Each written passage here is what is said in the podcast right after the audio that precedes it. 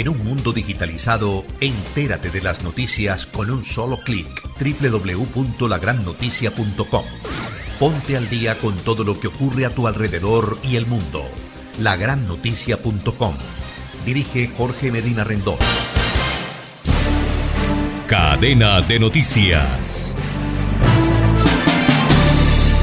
Hoy es el Día de Acción de Gracias en Estados Unidos, una de las celebraciones más importantes que reúne a todos los seres queridos alrededor de una mesa presidida por la cena, en la que el pavo es el plato estrella de la noche. Entre las curiosidades relacionadas con este tema, por ejemplo, ¿sabían ustedes que para quemar las 4.500 calorías que consumirá un adulto esta noche debería estar andando sin parar un mínimo de 10 horas? Y es que se calcula que para esta festividad se sacrifica hasta 46 millones de pavos, siendo el plato principal en los hogares estadounidenses. Pero al mismo tiempo hay otros deliciosos platillos que se comparten, como el puré de papas o de camote, una cacerola de maíz y otro de vainitas que se acompaña con cebolla frita, unos fideos con crema de queso al horno y de postre unas tartas de manzana, de calabaza y de nueces. Algunas familias deciden servir una cena vegetariana en lugar del pavo relleno y otras comen pavo vegetariano preparado con tofu. Otras prefieren comer diferentes tipos de calabazas o calabacines, frutas y otros platos con vegetales. Y los latinoamericanos han adaptado sus platillos tradicionales como el lechón, la gallina criolla, el arroz y los frijoles y también platos típicos de cada país. Pero la parte más importante de la tradición de la cena de acción de gracias está en el momento en el que todos los participantes en la mesa se toman las manos y pronuncian una oración de agradecimiento por las bondades y bendiciones bendiciones recibidas durante el año que va a terminar, lo cual incluye el agradecimiento a quienes prepararon los alimentos y una plegaria por aquellos que están solos y no tienen con quién compartir. En un periodo tan difícil como el que nos ha tocado vivir con la pandemia del COVID-19 y muchos aún por lograr ponerse económicamente de pie, son muchos los lugares que entregan gratuitamente los elementos de esta cena a los más necesitados, extendiendo así el acto de agradecimiento para todos. Pero ahora también en la mesa, según la encuesta publicada por Wallet Hub, el 46% de los encuestados tratarán de evitar hablar de política, algo que los psicólogos recomiendan encarecidamente. Y es que es un tema siempre candente y que puede derivar en serias discusiones familiares. Además, Wallet Hub elaboró un ranking en el que muestra cuáles son las mejores y peores ciudades para disfrutar de esta fiesta nacional, basándose en 20 métricas como por ejemplo el tráfico y la cantidad de eventos organizados en torno a esta fiesta, y los resultados quizá sorprendan a algunos. Wallet Hub acaba de publicar su informe sobre los mejores lugares para festejar el Día de Acción de Gracias en 2021. Atlanta ocupó el primer lugar, seguido de Orlando en Florida, Scottsdale en Arizona, Miami, Virginia Beach, Las Vegas y Tampa.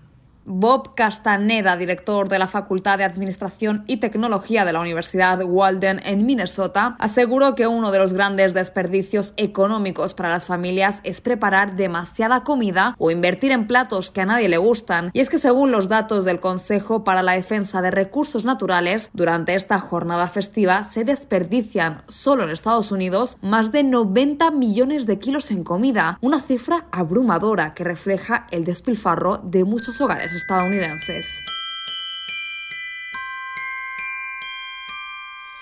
I don't want a lot for Christmas. There is just one thing I need. I don't care about the presents underneath the Christmas tree. I just want you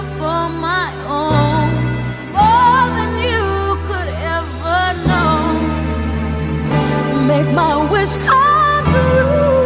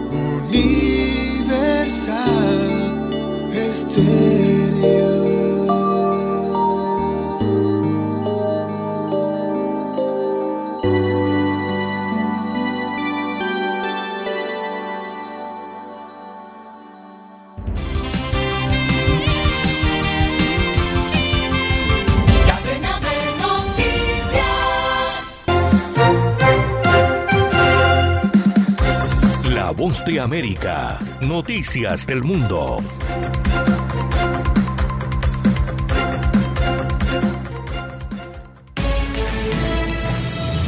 Este es un avance informativo de La Voz de América. Desde Washington les informa Henry Llanos.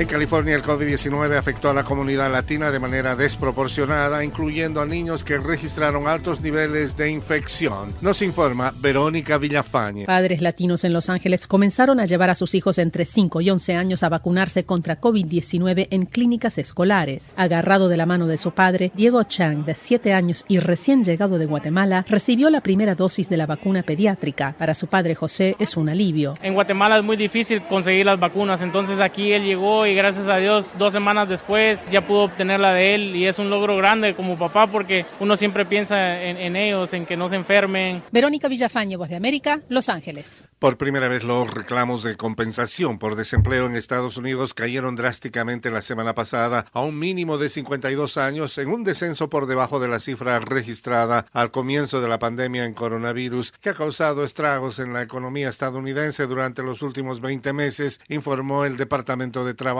Un total de 199 mil desempleados solicitaron asistencia la semana pasada, 71 mil menos que la cifra revisada la semana anterior y la cifra más baja registrada desde noviembre de 1969, según ha informado el gobierno.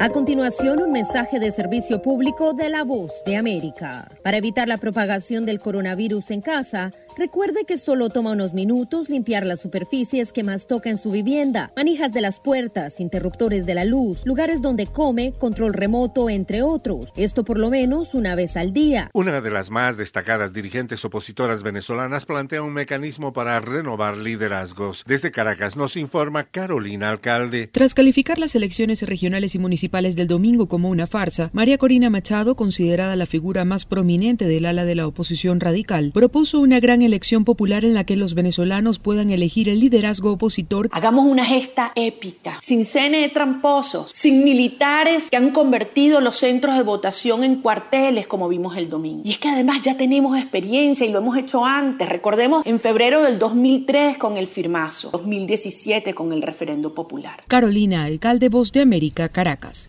Alemania se convierte en el último país en superar la barrera de las 100.000 muertes por COVID-19 desde el inicio de la pandemia, según los datos oficiales presentados hoy jueves. En las últimas 24 horas se registraron 351 decesos más relacionados con el coronavirus, que elevan el total nacional a 100.119, explicó la agencia alemana de control de enfermedades. En Europa, Alemania es la quinta nación que supera esa marca luego de Rusia, Gran Bretaña, Italia y Francia. Este fue un avance informativo de la voz de América. Hacemos una pausa y ya volvemos. I see trees of green, red roses too.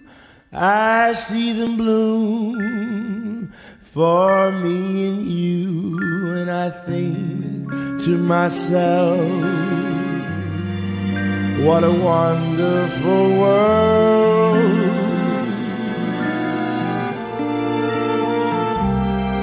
I see skies of blue, clouds of white, the bright blessed day, the dark sacred night, and I think to myself, what a wonderful world.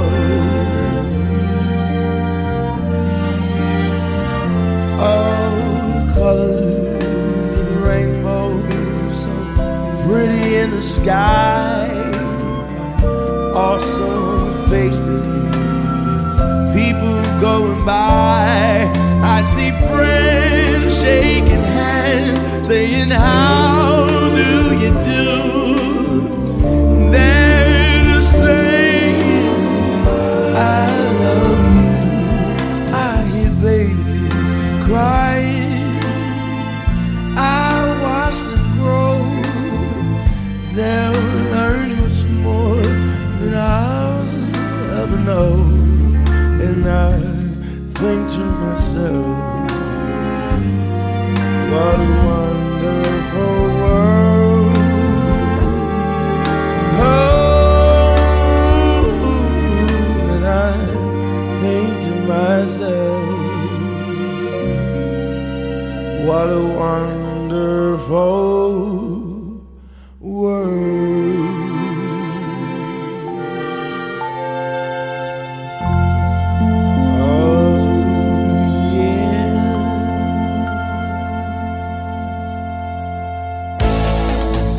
Universal Radio, para compartir un café.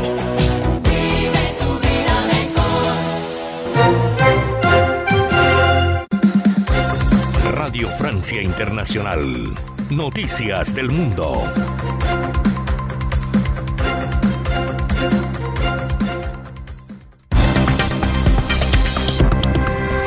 Andreina Flores. El presidente Emmanuel Macron dice que no permitirá que el Canal de la Mancha se convierta en un cementerio luego de la muerte de 27 migrantes que trataban de llegar en una balsa inflable hasta Reino Unido. El mandatario francés pide al primer ministro británico no utilizar esta tragedia con fines políticos. Siguen aumentando los casos de COVID en Francia, ya se registran más de 32 mil en 24 horas. El ministro de Salud anunciará hoy un endurecimiento de las medidas sanitarias. 25 de noviembre, Día Internacional de la Eliminación de la Violencia contra las Mujeres. Analizaremos la situación en América Latina, donde el año pasado se registraron más de 4.000 feminicidios. Gracias por escucharnos a través de rfimundo.com. Sean bienvenidos. Esto es Radio Francia Internacional. Comenzamos en el Canal de la Mancha, donde 27 migrantes eh, fallecieron este miércoles al naufragar una balsa inflable que intentaba cruzar las aguas entre Francia y Reino Unido. Prosigue la búsqueda de 20 desaparecidos en alta mar. Se trata de la mayor tragedia migratoria registrada en esa zona y entre los fallecidos se cuentan dos niños y una mujer embarazada. El presidente Macron ha declarado que no permitirá que el Canal de la Mancha se convierta en un cementerio y que espera que el primer ministro británico Boris Johnson no utilice esta crisis con fines políticos. Lucía Valentín tiene los detalles. Este drama ha sacudido ambas orillas del Canal de la Mancha. Del lado británico, el primer ministro Boris Johnson se dice horrorizado e indignado por la tragedia y llamó a Francia a colaborar más y mejor para impedir estas peligrosísimas travesías marítimas. Les digo a nuestros socios del otro lado del canal que ha llegado el momento de que todos nos movilicemos y trabajemos juntos para desarticular estas bandas. Bandas de traficantes de personas que están también en el punto de mira de las autoridades francesas. El ministro del Interior, Gérald Darmanin, ha llamado a los países vecinos, Bélgica y Alemania, además de Reino Unido, a colaborar en la lucha contra los traficantes porque, según él, Francia no puede ser la única en esta vigilancia. Cinco personas han sido arrestadas en relación al naufragio de anoche. Las asociaciones que ayudan a los migrantes llaman por su parte a la creación de corredores seguros para evitar que estas personas, en su desesperación por llegar a Reino Unido, sigan tomando caminos cada vez más peligrosos. Sin embargo, el gobierno británico planea endurecer aún más las condiciones de acceso al asilo político y las sanciones para los traficantes de personas. En lo que va de año, más de 31.000 personas zarparon de Francia en precarias embarcaciones rumbo a las costas británicas, con una mar cada vez más fría y agitada en esta época del año. Gracias, Lucía. Y también en Francia el índice de nuevos contagios de COVID-19 sigue en aumento, lo que ha impulsado al gobierno de Macron a reforzar las medidas sanitarias. En la mañana de hoy se espera una locución del ministro de Salud, Olivier Véran, para precisar la implementación de estas medidas, aunque ya se conocen algunos detalles. María Carolina Piña. La COVID sigue haciendo de las suyas y provocando dolores de cabeza tanto a las autoridades como a la población francesa. El último registro da cuenta de más de 32.000 nuevos casos diarios, cifras preocupantes y similares a las de las primeras olas de la epidemia el año pasado. Se espera entonces de un momento a otro que el ministro de la Salud se dirija a los franceses para hacer públicas nuevas medidas, aunque ya se conocen algunas. Olivier Véran debería anunciar la apertura de una nueva campaña para inocular una tercera dosis de la vacuna para todos los adultos. Ligado a esto, el pase sanitario, documento que certifica estar inmunizado contra la COVID, podría ser suspendido a partir del 15 de diciembre para las personas mayores que no se atengan a la tercera dosis de la vacuna. Otra medida drástica sería la reducción de la validez de los test anti-COVID, que pasarían de 72 a 24 horas de validez, un golpe duro para los no vacunados que recurren a esta solución para hacer vida social. Según fuentes gubernamentales, un nuevo confinamiento de la población no estaría a la orden del día en territorio francés. A un mes de la Navidad, el gobierno podría, sin embargo, delegar a los prefectos la decisión de imponer el uso de las mascarillas en los espacios abiertos concurridos como mercados y ferias navideñas. Vamos a América Latina. El gobierno mexicano concedió miles de visados humanitarios a los migrantes que cruzan el país con destino a Estados Unidos. Y con esta medida se logró desarticular una de las caravanas que había salido de Tapachulas en la frontera con Guatemala el jueves pasado. Hay, sin embargo, otra caravana que sigue marchando y que ahora se encuentra en Veracruz, en el sudeste del país. Desde allí se denuncia que el visado humanitario es un fraude. Informe de Aida Palau. Mi nombre es Ingrid, soy una chica trans, de nacionalidad hondureña, tengo 16 años, no hemos sufrido mucho, solo lo de la caminata. Ingrid nos habla desde la municipalidad de Juan Rodríguez Clara, en el estado de Veracruz. En una caravana compuesta por unas 700 personas, salió junto a miles de personas desde Tapachula, en Chiapas, el pasado 23 de octubre, con la intención de llegar a Estados Unidos. Lleva un año y medio en México, donde estuvo internada en un centro, una aldea para menores, durante cinco meses, hasta que logró escaparse. Papá ni mamá no tengo, solo mis abuelos. Ya están viejitos. Tengo un tío que él es enfermo, por eso decidí yo venirme a Estados Unidos a trabajar para poderlos apoyar. La joven denuncia que las autoridades mexicanas están dando visados humanitarios, pero que se trata de un fraude, pues a muchos los trasladan de nuevo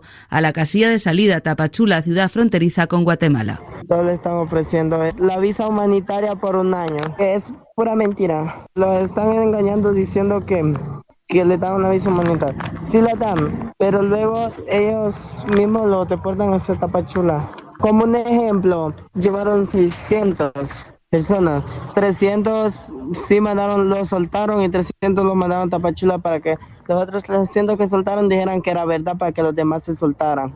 En la caravana de Ingrid aún quedan unas mil personas, pero la otra que salió el jueves pasado ha quedado prácticamente desarticulada, después de que se les ofreciera el visado humanitario a 2.500 migrantes. Rodrigo Abeja, de la organización Pueblos sin Fronteras personas que por enfermedad, por el cansancio, por alguna herida, digamos, han desertado la caravana y han aceptado, digamos, la oferta de migración, pero en muchas situaciones no les cumple como castigo también por, digamos, haber participado en la caravana de alguna manera. A otras, a las que les ha cumplido a medias, las traslada, digamos, a ciudades o a estados en los que las personas no tienen ningún como red social de apoyo, por ejemplo, a Michoacán, Puebla, a Morelos, y en muchos de esos ciudades o, o, estados los concentra en como especies de albergues a puerta cerrada, las condiciona a que no van a poder salir de ese estado y si lo hacen, pues procede la deportación. Más de 190.000 migrantes fueron detectados en México entre enero y septiembre de este año, el triple que en 2020. Más de 74.000 fueron deportados. Y hoy, 25 de noviembre, es el Día Internacional de la Eliminación de la Violencia contra la Mujer. Es una jornada designada por Naciones Unidas en honor a las hermanas Mirabal, brutalmente asesinadas en 1960 bajo la dictadura de Rafael Leónidas Trujillo en República Dominicana. A nivel mundial, la violencia contra las mujeres no ha cesado, especialmente la doméstica perpetrada por la pareja. En Francia, por ejemplo, en 2020, 102 mujeres fueron asesinadas por su compañero sentimental. En América Latina, las CEPAL da cuenta de más de 4.000 feminicidios solo en 2020. Pero entre los asesinatos de mujeres, ¿qué es lo que realmente se considera feminicidio? Es la pregunta que se plantea Amnistía Internacional México, que ha contabilizado solo en ese país cifras alarmantes, como lo explica su directora Edith Olivares. En México, efectivamente, tenemos como más de 10 años de tener una cifra que se incrementa constantemente. Eh, el año pasado fueron más de 3.700 mujeres que fueron asesinadas y este año ya llevamos hasta septiembre de este año más de 2.800 mujeres asesinadas en el país. Acabamos de publicar un informe que se llama Juicio a la Justicia en el que documentamos eh, justamente las deficiencias que se siguen dando en las investigaciones de feminicidios en México. Desde que ocurrieron los famosos y terribles asesinatos de mujeres en Ciudad Juárez, Chihuahua, hace más de dos décadas, que conmovieron al mundo y que derivaron en una sentencia de la Corte Interamericana de Derechos Humanos. Esas mismas deficiencias que se presentaban en Ciudad Juárez se siguen presentando hasta el día de hoy y es lo que eh, genera impunidad en los feminicidios en México, que aunque la mayoría de los feminicidios son cometidos por particulares, el Estado mexicano tiene una responsabilidad porque está faltando a su deber de garantizar la vida y la seguridad de las mujeres en México. Era Edith Olivares de Amnistía Internacional México. Y en Nicaragua no cesan los arrestos a opositores y críticos del gobierno. La Alianza Cívica por la Justicia y la Democracia denunció la detención del joven opositor Eder Muñoz. Es una detención que llega un día después del arresto del ex embajador ante la OEA, Edgar Parrales. Y con estas dos detenciones ya suman 42 el número de opositores presos desde mayo en Nicaragua. Escuchemos a la presidenta del Centro Nicaragüense de Derechos Humanos, Vilma Núñez. Eder Muñoz es un muchacho originario de Masaya que fue preso político en los primeros meses de la represión, fue escarcelado y el día de ayer fue apresado nuevamente con lujo de violencia después de un rodeo muy violento por parte de la policía en su casa y además le sembraron drogas. Sembraron drogas quiere decir que la policía que lo llega a capturar deja drogas en su casa para después decir que es un, traficante de drogas. En este momento la información que tenemos es que lo tienen detenido en las instalaciones de la policía de la ciudad de Masaya. Prácticamente hay un incremento y una ola indiscriminada de nuevas captura. Efectivamente, Eder no es el único. Hace dos días, creo, se detenía a Edgar Parrales, que había sido embajador ante la OEA y muy crítico del gobierno de Daniel Ortega, ¿no? Una de las voces críticas y las voces libres que habían quedado en el país, que se atrevían a hablar abiertamente sobre la situación en Nicaragua. Entonces lo capturan de una manera completamente irregular, como son casi todas las capturas, pero en este caso la policía se comporta como delincuente. Fueron dos personas vestidas de civil en un carro azul que no pertenece a la policía y prácticamente lo secuestran. La familia logró saber que lo tenían secuestrado, retenido, detenido ilegalmente en el chipote.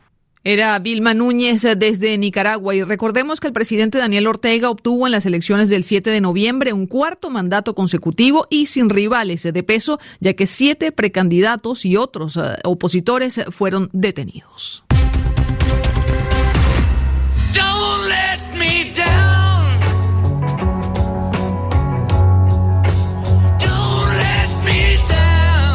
Y no hace falta presentación para la música que escuchamos al fondo, de Beatles, por supuesto. Sin embargo, cuando creíamos que ya lo sabíamos todo sobre el grupo musical más célebre del mundo, llega hoy la serie documental Get Back, que resume más de 60 horas de material inédito grabado en video hace 50 años. La serie está dirigida por Peter Jackson, el realizador del Señor de los Anillos, y muestra escenas de grabación del disco Let It Be, por ejemplo, y el último concierto en vivo de los Beatles. Con esto ponemos punto final a resumen de Radio Francia Internacional.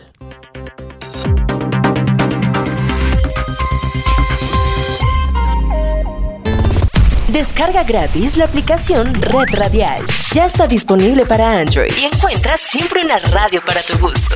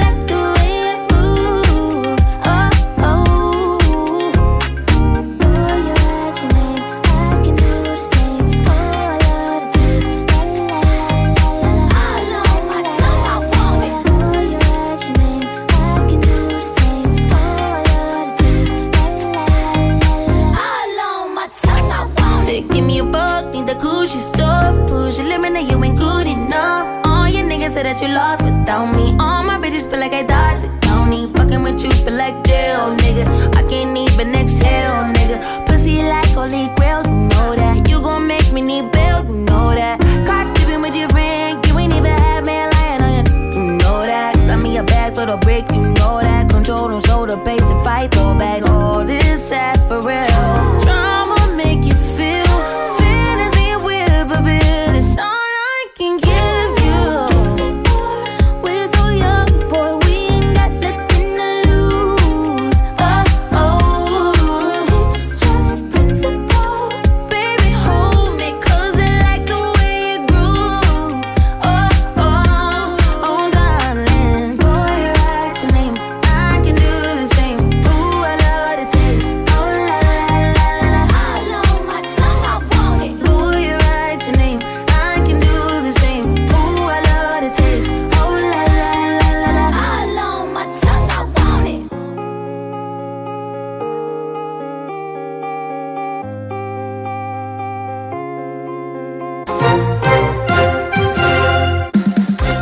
Gustavo Álvarez Gardiazabal, la crónica del día.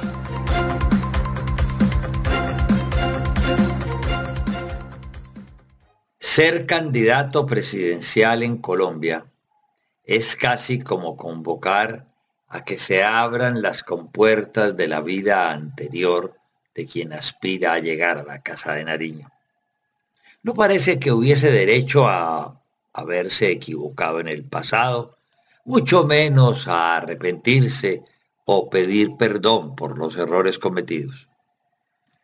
Esa tendencia, que a veces se vuelve macabra y muchas veces injusta por el uso indebido de las redes de averiguaciones hacia atrás sin términos de comprobación, traspapela los verdaderos debates que el país espera que armen los candidatos sobre el futuro de la nación. El mejor ejemplo de ese trato es Gustavo Petro, quien hasta ahora parece condenado a ser, por lo menos, uno de los dos finalistas de la segunda ronda electoral. A él insisten en endilgarle con insidia su carácter de miembro del M-19 y su capacidad de haber generado violencia o sus actividades poco ortodoxas como alcalde de Bogotá.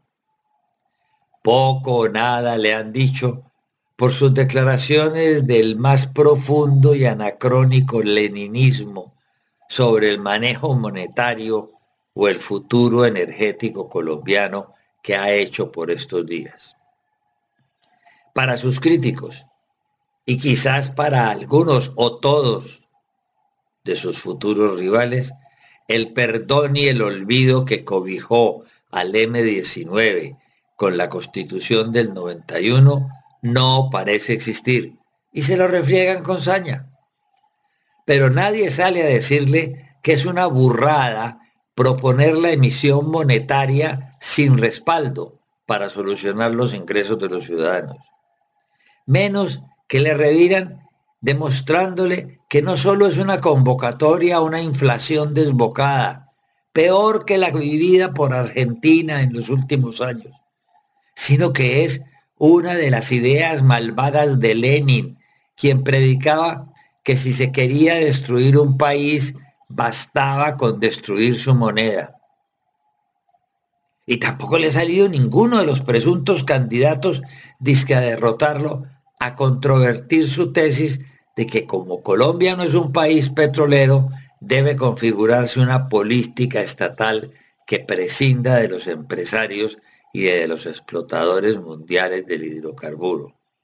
Y no lo hacen porque tal vez ninguno de ellos ha leído sobre el Goelro, la plataforma energética que en 1920 montara Lenin para electrificar a Rusia y sobre ella construir su poderío industrial y así enfrentar al gran capital extranjero, tan maldito para Lenin de 1920 como es para Petro en el 2021. Pero como la campaña apenas comienza, queda la esperanza de que las anacrónicas ideas leninistas del candidato, a quien entre el gobierno Duque y las necedades uribistas parecen hacerle calle de honor a la presidencia, puedan ser al menos rebatidas antes de que lo elija. Ojalá que así sea. Ganaríamos todos. Muchas gracias.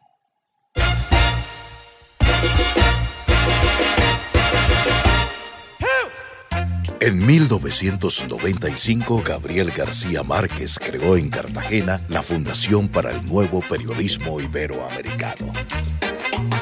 Tras 25 años impulsando el periodismo independiente, ético, innovador y riguroso, ahora somos Fundación Gabo.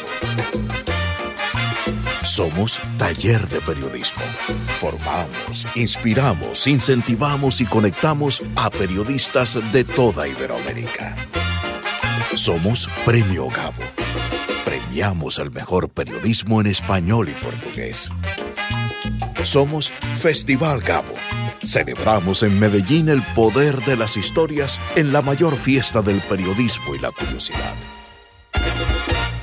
Somos Centro Gabo. A partir del legado de Gabo, promovemos proyectos de desarrollo social, cultural y educativo. Somos Fundación Gabo. Con camaradería y severidad desde el Caribe colombiano, promovemos un mejor periodismo, la creatividad y la memoria de nuestro fundador. Alberto Marchena. Un 25 de noviembre de el año 1989, gracias al apoyo de NTV que decidió mover fuertemente el video de la canción, Alice Cooper con la canción Poison regresa al top 10 de Estados Unidos de listas, al puesto número 7, algo que no lograba hace 9 años. La carrera de Alice Cooper a raíz de ese sencillo se extendió y otras canciones lógicamente también figuraron con importancia dentro de las listas. Era el regreso de uno de los grandes del rock and roll, Mr. Alice Cooper, con Poison, que por cierto hace un tiempo que lo vi tocar en vivo, es una de las canciones estelares del show. Lo sigue siendo.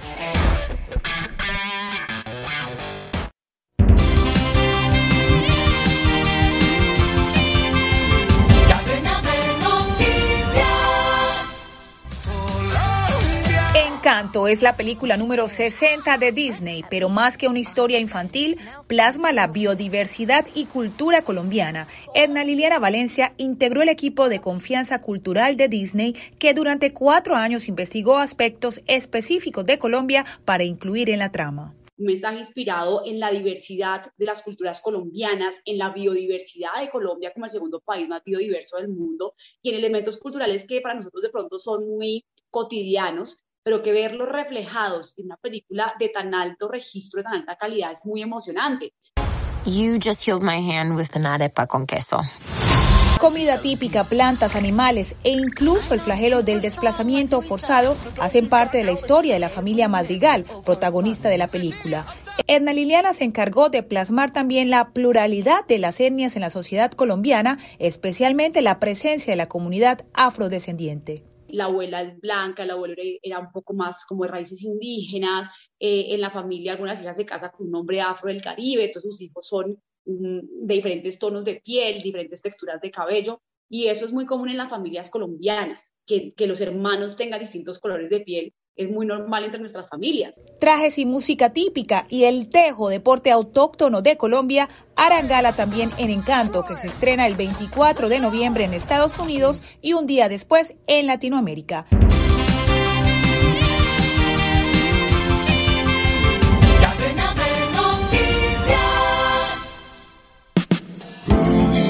Estás escuchando Universal, Radio Digital Señal disponible en www.universalestereo.co, en la aplicación Tuning Radio y en www.redradial.co.